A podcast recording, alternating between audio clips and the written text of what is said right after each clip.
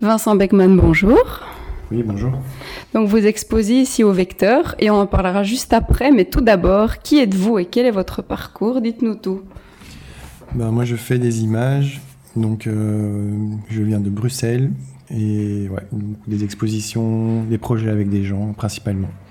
D'accord, donc votre exposition est en fait une, immersion dans l'univers du sporting de Charleroi.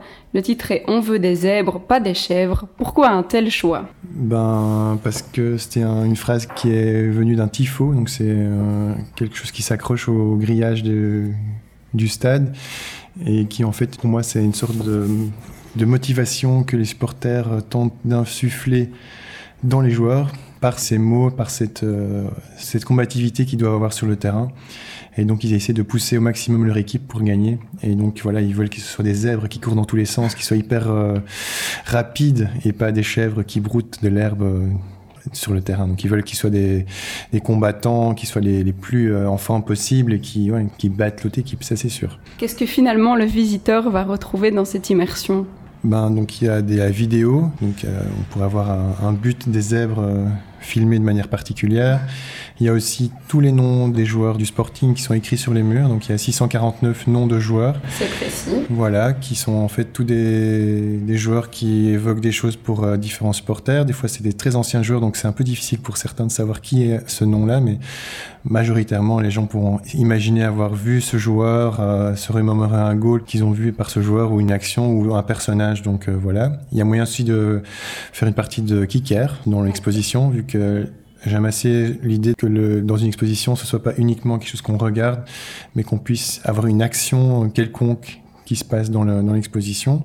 Après, il y a Boris Thiebaud qui a installé une série impressionnante de zèbres et d'objets liés aux zèbres qu'il a euh, dans sa collection. Donc ça, c'est encore quelque chose à voir. Et en fait, une publication aussi sous forme d'un livre euh, Panini, donc où on colle les photos euh, dans le livre, un peu à la façon des, albums Panini qui sont édités lors des Coupes du Monde ou dans des championnats, où on retrouve tous les noms des joueurs, mais on a un peu détourné cette façon-là, mais on a gardé l'idée de coller des images sur le livre. Et ça, c'est présenté sur une barre en métal qui est une sorte de reproduction d'une barre de métal qu'on retrouve dans le stade et où on place ses bras pour euh, regarder le match.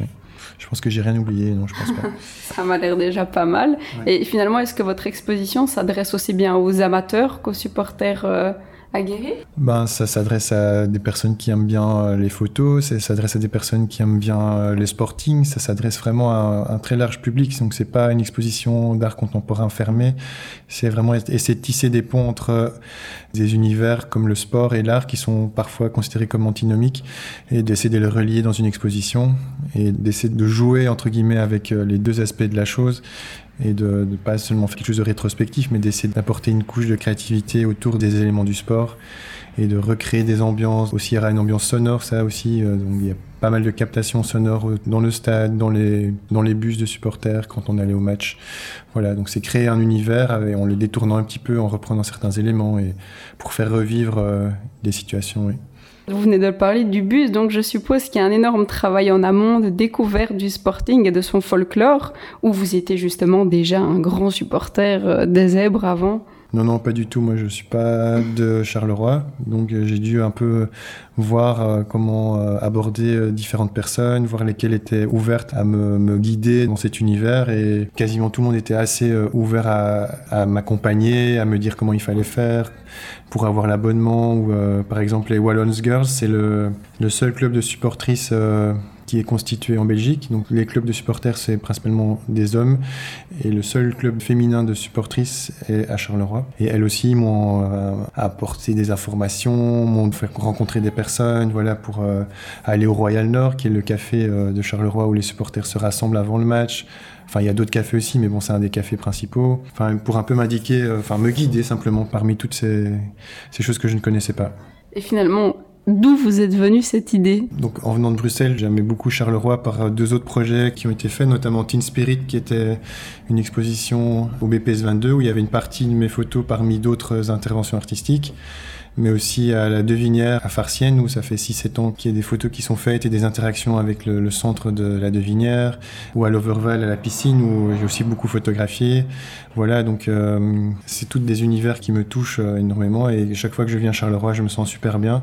Du coup, bah, j'ai envie chaque fois de retourner et si il y a une proposition du vecteur qui dit qu'est-ce que tu voudrais faire, on aimerait bien montrer quelque chose que tu fais à Charleroi.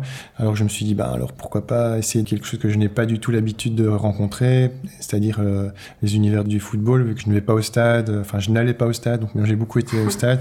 C'est un peu un alibi, c'est l'avantage de faire ce genre de travail, c'est de pouvoir, par cet alibi, pour une exposition, rencontrer des personnes ou des choses ou des situations qui sont pas euh, données comme ça. Sinon, euh, voilà, je peux toujours aller au stade, regarder un match, mais si je fais des photos, si je prends des sons, si je rencontre des gens, c'est comme un travail, mais en même temps, euh, ça permet d'avoir une raison d'être dans le bus, une raison de parler à certaines personnes. Et cet alibi de, de la photographie est vraiment idéal pour moi. Ok, bien, tout grand merci. Au niveau des informations pratiques, jusqu'à quand on peut visiter votre expo? Je pense que c'est jusqu'à fin juillet, mais je ne sais pas si c'est le 30 ou le 31 juillet, mais sur le site du Vecteur, il y aura toutes les informations, l'adresse et tout ça, mais je pense que c'est jusqu'à fin juillet, oui. Et si on veut vous retrouver, vous, votre travail? Ben, Moi, j'ai un site internet où vous pouvez regarder euh, différentes choses. Il y a les nouvelles euh, expositions qui sont proposées. Donc euh, voilà, donc si vous êtes à Genève, il y aura l'exposition justement Teen Spirit, elle est installée à Genève.